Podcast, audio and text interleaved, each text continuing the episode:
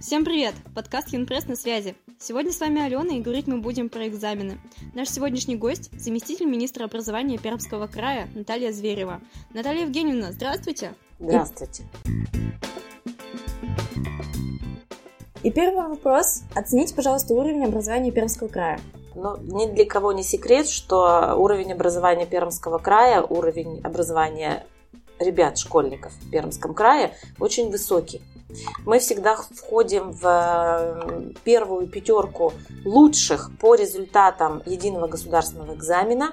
И э, когда мы сравниваем себя с другими городами-миллионниками, наши ребята э, являются очень конкурентоспособными, чего стоят только а, такие результаты, например, как в прошлом учебном году у нас было 7 мультистубальников. Мультистубальники – это те ребята, которые получили 100 баллов не за один предмет ЕГЭ, а за два. И даже есть а, выпускница из Соликамска, которая по трем предметам ЕГЭ сдала на 100 баллов. Это уникальные просто выпускники. И когда мы с ними общались на Э, краевом балу выпускников. А, я ожидала увидеть, ну, так, в нашем понимании таких очкариков, да, немножко такого склада, да, не, не совсем приятных, допустим, в общении. Ну, я думала, что это будут такие ребята. Оказались совершенно нормальные, энергичные, активные, э, молодые люди, э, и даже очень симпатичные, и разговорчивые. И когда я задавала им вопрос, что, ну, как так получилось, вот Светлане Мещеряковой задавала вопрос, как так можно сдать ЕГЭ по трем предметам на 100 баллов? Ну, как это нам нужно учиться, вообще не жить другой жизнью, сидеть только зубрить? На что мне, значит, эта самая Светлана сказала, да вы что, у меня как-то все само собой вот так получилось. Замечательно учителя, меня поддерживают родители, я занималась дополнительно, благо система дополнительного образования в Пермском крае очень хорошо поддерживает. По любым предметам можно заниматься, хоть технического направления, хоть гуманитарного, да, и без, ну, с усилиями, конечно, но без всяких волнений. Вот у нас есть такие ребята, которые сдают ЕГЭ на 100 баллов и по нескольким предметам тоже. Вот поэтому э, система образования Пермского края работает очень качественно, работает на результат, да, и это видно как раз по средним баллам ЕГЭ и ОГЭ в том числе. Согласна. Вот а, на сегодняшний день известно, что сроки сдачи а, ЕГЭ и ОГЭ перенесены. Какие планируются э, форматы проведения экзаменов? Угу. Вот э, на сегодняшний день пока, я говорю пока, потому что даже министр просвещения э, Российской Федерации Сергей Сергеевич Кравцов говорит о том, что окончательное решение будет принято после майских праздников, и все будет зависеть от того, как будет развиваться ситуация вот с пандемией коронавируса. Поэтому я призываю вот пока никаким слухам не верить и говорим об официальной информации на сегодняшний день да, а Министерство просвещения Российской Федерации, что ЕГЭ планируется начать с 8 июня, так же, как, впрочем, и ОГЭ. Единственное изменение, которое коснулось э, выпускных экзаменов, это изменение в части ОГЭ, то есть ОГЭ для девятых классов экзамены. Это то, что ранее э, в порядке было прописано, что ребята сдают два экзамена обязательных русский математику и два по выбору. На сегодняшний день мы точно знаем, что это будут только два обязательных экзамена. Это русский и математика. Но а ЕГЭ, еще раз повторюсь, пока планируется с 8 июня и в штатном режиме, так же, как он проводился каждый год. Хорошо, но рассматриваете ли вы э, вариант сдачи онлайн?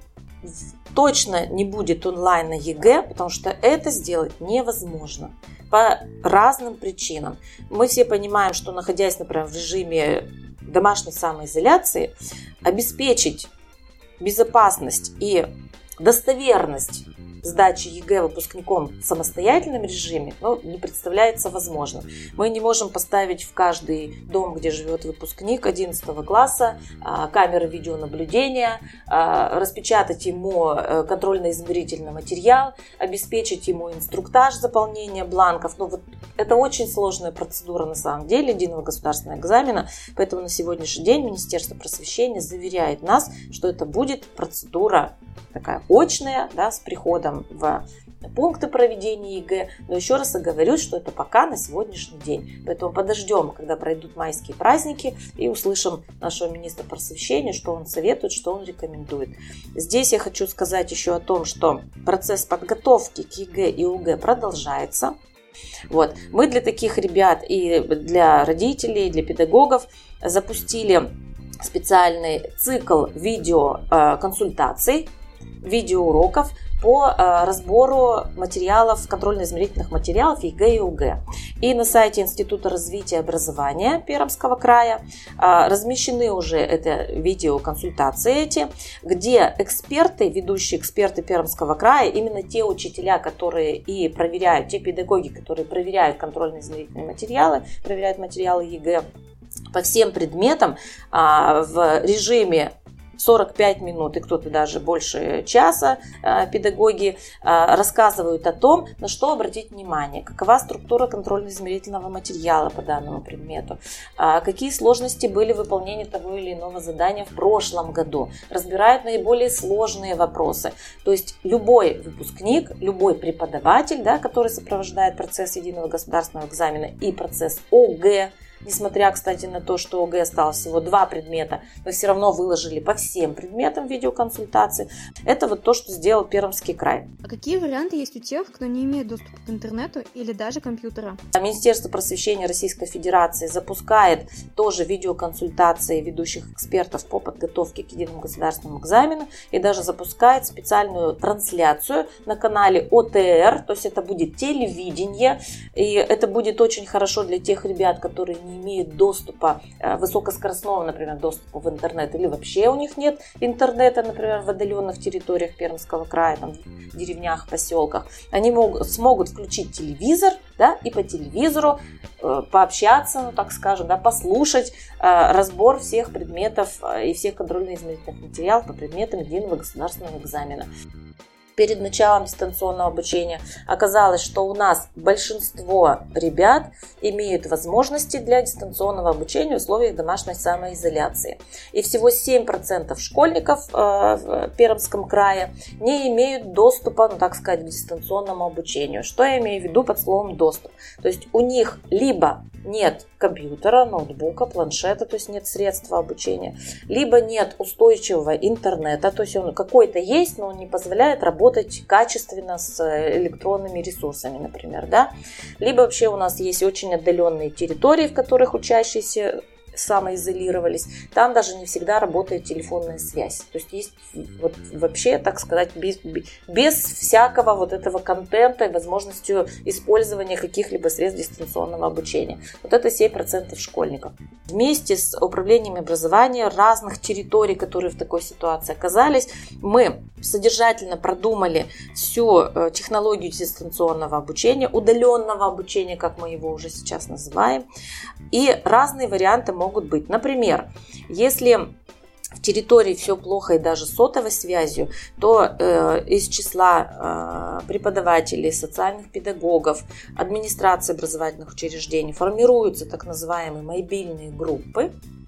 Они вплоть до того, что да, со всеми средствами защиты, да, со всеми предосторожностями собирают э, задания от учителей школьных и садятся на автомобиль, приезжают в отдаленную территорию и просто бесконтактным способом, что называется, там через почтовые ящики, да, обмениваются этой информацией с учениками. То есть им привозят задания, им привозят сценарий уроков пояснения учителя и забирают, что называется, от них уже выполненное. И такая ситуация тоже есть, мы этого не скрываем, да, вот условия тяжелые.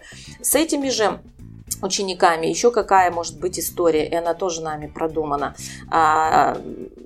Компьютеры выдаются из школ детям на дом. Они выдаются тем, у кого сложная материальная ситуация, но просто нет средств в семье, чтобы приобрести срочно сейчас компьютерную технику. Школа временное пользование выдает. Но тут меня спросите, а интернета же все равно нет. Зачем ребенку компьютер, если нет интернета? Вот в этот компьютер закачиваются офлайн материалы, то есть закачиваются электронные учебники, закачиваются электронные ресурсы, те, которые вот могут работать в офлайн, да, закачиваются те же самые уроки от учителя, тесты от учителя и так далее. То есть это предоставляется ребенку вот такая э, техника для работы офлайн, чтобы он мог так же, как и остальные, там, э, не, таблицы не рисовать, что называется, от руки, да, все это выполнить в компьютерном варианте и точно так же там на флеш-носителе потом обменяться с, по, приезду этой мобильной группы. А также у нас есть в территориях примеры, когда вот таких отдаленных поселках, где и связь сотовая плохо работает, и уж там с интернетом тоже не все в порядке. А, в продовольственных магазинах, потому что они ну, единственные, кто, кому разрешено там работать в этой отдаленной территории, э, вывешивают информационный стенд. На этом стенде учителя размещают задания прям по классам, по параллелям. Тут же находится полочка, подписанная по э, параллелям, по классам, и туда в эту полочку ребята складывают выполненные задания. То есть мы продумали разные абсолютно варианты организации удаленного обучения, чтобы никто из детей без вот такого дистанта не остался, чтобы все получили, смогли получить в этих условиях образование. Как вы думаете, насколько сильно онлайн-образование войдет в нашу жизнь после пандемии? Сейчас начинается такая обратная реакция. Ребятам очень хочется в школу. Очень хочется в школу, и все пишут, ну откройте уже школы. Но мы уже очень, мы соскучились. Мы соскучились по одноклассникам, мы соскучились по урокам, мы соскучились по учителям. И нам сейчас пишут очень много родителей, э, знаете, буквально даже вот совсем недавно было такое эмоциональное обращение одной из мам, которая говорила, да как хорошо, что вот это дистанционное обучение случилось, потому что я села заниматься со своим ребенком, можно сказать, там, ну, впервые так плотно. Я увидела, насколько тяжело учителям. Я поняла, что это титанический просто труд, и вот готова там в ноги поклониться каждому учителю, и готова просить, чтобы вы там им дали двойную, тройную зарплату, да, за то, что вот на них это все свалилось. Это первое. Вот э, это такое отношение к учебе и к учителям у родителей, оно стало немножко меняться, да. А, значит, второй плюс в этом, что родители погрузились в учебную деятельность ребенка. Если раньше это ограничивалось тем, что замученный родитель с работы приходил и говорил, ну как у тебя дела в школе? А ребенок отвечал, да, нормально, все хорошо. Все, на этом общение про школу иногда ограничивалось. То вот сейчас родители, ну, что называется, погрузились вообще полностью во все школьные проблемы. Это вторая, второй плюс. И а, третье, про что вот как раз эта мама писала, на дистанционном обучении ребенок вдруг стал получать множество пятерок. Но мы понимаем, что это не вдруг, а мы понимаем, потому что практически процесс обучения стал индивидуальным, да, э, peer-to-peer называется, да, онлайн. А, во-вторых, рядом с ребенком всегда сейчас в режиме домашней самоизоляции находятся родители, которые ему помогают, которые его сопровождают, да, что называется, ведут его режим дня, что вот причесали, одели, умыли, накормили, посадили за компьютер, начинается учебное занятие, да, вот это, это еще один плюс. Но и как пишет, опять же, это мама, на которую я все ссылаюсь, у нее очень длинный был эмоциональный пост такой в Инстаграм а, министру, она говорила вот о чем. Вы, вы ведь понимаете, вот я увидела, насколько мой ребенок умничка и молодец, и учитель-то его хвалит, и говорит, зайчик, солнышко, и как ты все красиво сделал, да какая ты умница, да какой ты молодец, крылья расправились, что у ребенка, что у мамы, и она говорит, он отправляет домашнее задание, учитель в ответ ему онлайн говорит, ты умница и молодец, а он компьютер целует. Он целует учителя, потому что он соскучился, потому что у него такие эмоции. И вот когда мама про это написала, мы, конечно, тут всем министерством этот пост читали, действительно это приятно, и мы понимаем, что ну, хочется детям школы, хочется живого общения. И, конечно, мы не говорим о том, что дистанционное общение заменит очное. Но этого и быть не должно и не может. Но совершенно точно дистанционное обучение научит э, ребят выбирать информацию, и не только ребят, но и учителей, да, правильно пользоваться всеми ресурсами. Точно это пополнится база, вот эта библиотека образовательных ресурсов и библиотека уже готовых уроков, сформированных учителями конкретно под дистан. И точно дистанционное обучение будет одной из форм обучения наряду с очным. Вот это у нас ситуация, которая складывается на сегодняшний день. Здорово, все так хорошо продумано. Но еще одна новость да. дня – это то, что на данный момент существует мнение, что участники всероссийских олимпиад, которые смогли набрать проходной балл и пройти из регионального этапа в заключительный, а, сразу же получили дипломы призеров и сейчас могут э, поступить на бюджетные места проще, чем остальные выпускники. Uh-huh. Соответственно, у общественности вопрос – а, будут, будет ли этот вопрос как-то решать э, министерство и э, планируется ли расширение бюджетных мест в университетах? Угу. Действительно, на сегодняшний день Министерство просвещения приняло такое решение, и здесь от нас не зависит, это решение принято на уровне федерации, о том, что действительно все ребята, которые набрали необходимый проходной балл, прошли на заключительный этап Всероссийской предметной олимпиады школьников, они получают такую преференцию в этом году, они автоматически становятся призерами Всероссийской предметной олимпиады школьников на уровне Российской Федерации заключительного этапа. И они, да, могут поступить на бюджетные места в высшее учебное заведения. Если говорить конкретно про Пермский край, то у нас значительно идет увеличение бюджетных мест в вузах. И это вот, я так скажу, чудесным образом совпало и, и, и вот с решением Российской Федерации. То есть, с одной стороны, у нас увеличиваются бюджетные места в вузах. Это я для тех говорю, кто не поучаствовал в Всероссийской предметной олимпиаде, но тоже наберет высокие баллы по результатам ЕГЭ. То есть у ребят будет возможность, ну, что называется, конкурировать с призерами Всероссийской предметной олимпиады и тоже попретендовать на бюджетные места. Бюджетные места в вузах увеличиваются в этом году.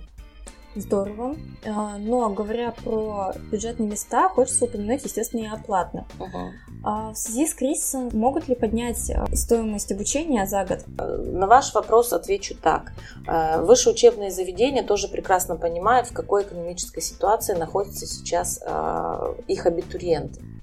И э, каждый вуз понимает, что открывая в том числе и внебюджетные места, он не только пополняет, так сказать, фонд оплаты труда да, э, своего учреждения, но и дает возможность ребятам обучаться здесь, на территории Пермского края, и именно здесь получить качественное, хорошее образование. Поэтому я думаю, что вузы на подъем платы за обучение ну, вот в этой ситуации пойти не должны. По крайней мере, на сегодняшний день у нас такой информации нет, что кто-либо прям собирается значительно эту плату увеличить. Я бы даже в этой ситуации сказала о том, что плата может быть и немножко скорректирована в сторону уменьшения, потому что, еще раз говорю, а, ну, в такой ситуации вся страна оказалась. И высшие учебные заведения тоже между собой конкурируют и хотят, чтобы самые лучшие студенты все-таки учились у них. И наши вузы, вузы Пермского края всегда в этой ситуации были более, так сказать, мобильными, быстрее перестраивались. И я думаю, что в этой связи все должно быть хорошо, что платы, высокой платы за обучение быть не должно. Итак, мы можем подвести итог, что э, по большей части на баллы поступления влияет не Zoom, коронавирус и дистанционное обучение, а именно ответственный подход к подготовке к экзаменам. Спасибо. Спасибо вам.